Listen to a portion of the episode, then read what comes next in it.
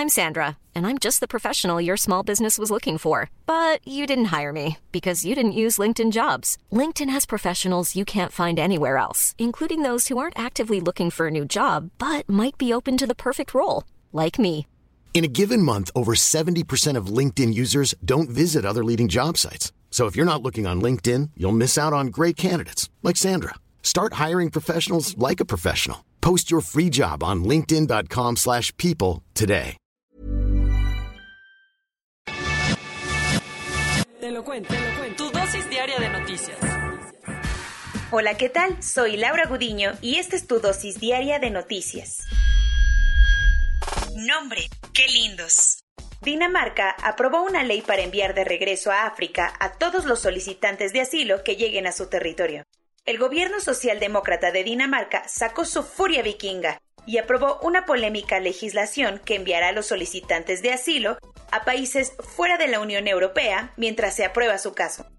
Lo que busca esta ley es que los migrantes que piden refugio en Dinamarca sean enviados a países como Ruanda o Eritrea, convertidos en terceros países seguros, en lo que las autoridades danesas juzgan cada uno de los casos. El deal supone que Dinamarca construya centros de migrantes en estos países a cambio de darle una compensación económica a sus gobiernos para que sean ellos quienes se encarguen de tener a todos los migrantes que ya habían logrado llegar hasta Dinamarca. Por si le faltaba polémica a la decisión, esta nueva reforma contempla que, incluso si la solicitud de asilo es aprobada, los migrantes tendrán que permanecer en los terceros países seguros, que de seguros tampoco tienen mucho. La ley fue aprobada ayer en el Parlamento danés, con el apoyo de la derecha y la extrema derecha, mientras que solo contó con la oposición de algunas fuerzas de izquierda.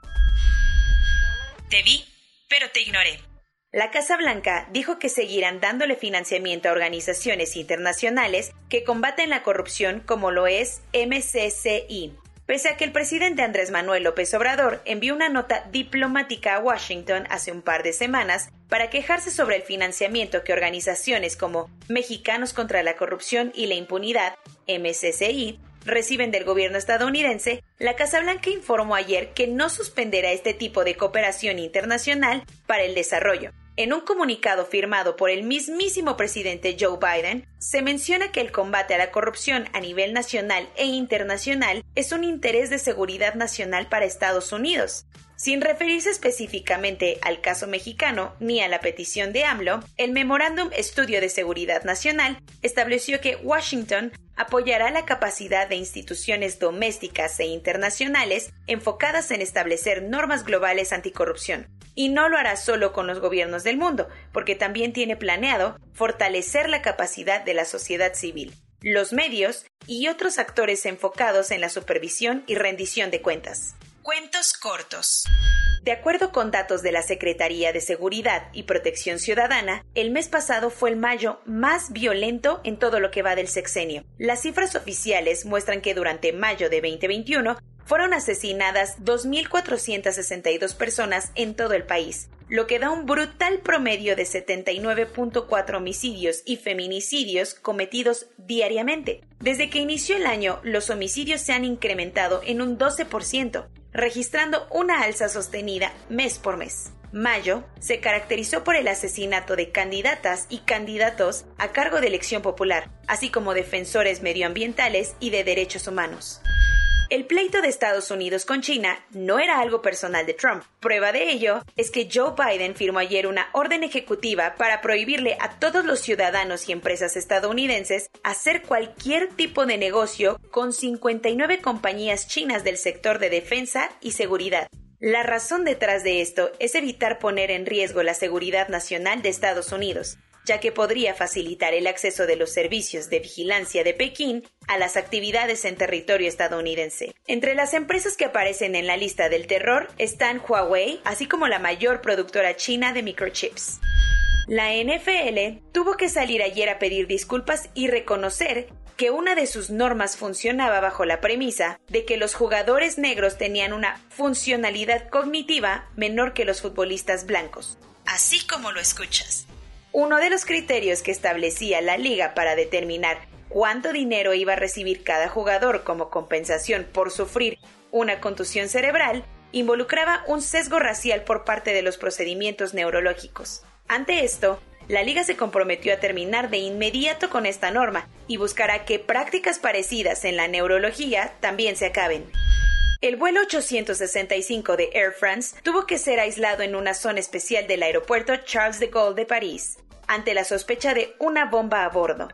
La aeronave partió de Yamena, en la República de Chad, África, con destino a París, Francia, y en el aire recibió una amenaza anónima sobre un posible artefacto explosivo. La aeronave de Air France fue escoltada por casas de la Fuerza Aérea Francesa hasta aterrizar en el aeropuerto principal de la capital. Por suerte, horas después, el ministro francés del Interior dijo que todo fue un susto y no se encontró ninguna bomba. ¿Te urge una escapadita a la playa? Pues estás en la misma situación que dos niñas de Utah. Sin embargo, ellas sí tomaron la iniciativa y agarraron el coche de sus papás para manejar hasta la playa y darse un chapuzón en el mar. El detallito es que las niñas tienen tan solo 9 y 4 años, cosa que no les impidió tomar un automóvil y manejar con rumbo a California. Como era de esperarse, lamentablemente chocaron de frente contra un camión de carga. Por suerte, su irresponsabilidad no fue tan grande, ya que se pusieron el cinturón de seguridad y salieron ilesas. Vota, vota y no es pelota. Los highlights electoreros. Estamos en veda electoral. Reflexiona tu voto. El Consejo Distrital 11, con sede en Jalapa, Veracruz, denunció penalmente el robo de más de 100 boletas electorales que iban a ser usadas el domingo.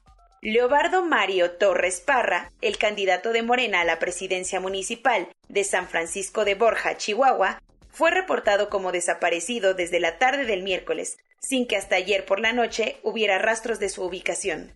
Y para que no te enojes por no conseguir tu mezcalito, recuerda que el sábado y domingo habrá ley seca con motivo de la jornada electoral. Que nadie llegue crudo a votar. Corona News. A nivel global, ya hay más de 171.969 casos y hasta ayer en la noche al menos 3.697.000 personas habían muerto. En México, 2.426.822 personas han enfermado de COVID-19 y desafortunadamente 228.362 han muerto. Lo bueno es que 31.811.931 vacunas han sido puestas. El presidente López Obrador informó que, vía electrónica, la vicepresidenta de Estados Unidos, Kamala Harris, se comprometió a enviar un millón de dosis de la vacuna de Johnson ⁇ Johnson a México. Tras más de 18 meses de funciones suspendidas debido a la pandemia de COVID-19, el próximo 16 de junio regresa el Ballet Folclórico de México de Amalia Hernández al Palacio de Bellas Artes. Ante el aumento de contagios, el gobierno de Quintana Roo cerrará las avenidas principales de sus destinos turísticos y suspenderá las actividades nocturnas en bares y restaurantes. El gobierno de Joe Biden anunció que donará 80 millones de dosis de la vacuna a los países más necesitados del mundo. Las primeras 25 millones de vacunas se irán directito a América Latina, el Caribe, Asia y África. La Organización Mundial de la Salud alertó sobre el exponencial crecimiento de casos en la República Democrática del Congo. Por primera vez desde que empezó la pandemia, un crucero atracó en el puerto de Venecia, con 650 pasajeros a bordo. El gobierno de Reino Unido informó que más de la mitad de su población adulta ya ha recibido el esquema completo de vacunación. Soy Laura Gudiño y esta fue tu dosis diaria de noticias. Hasta mañana.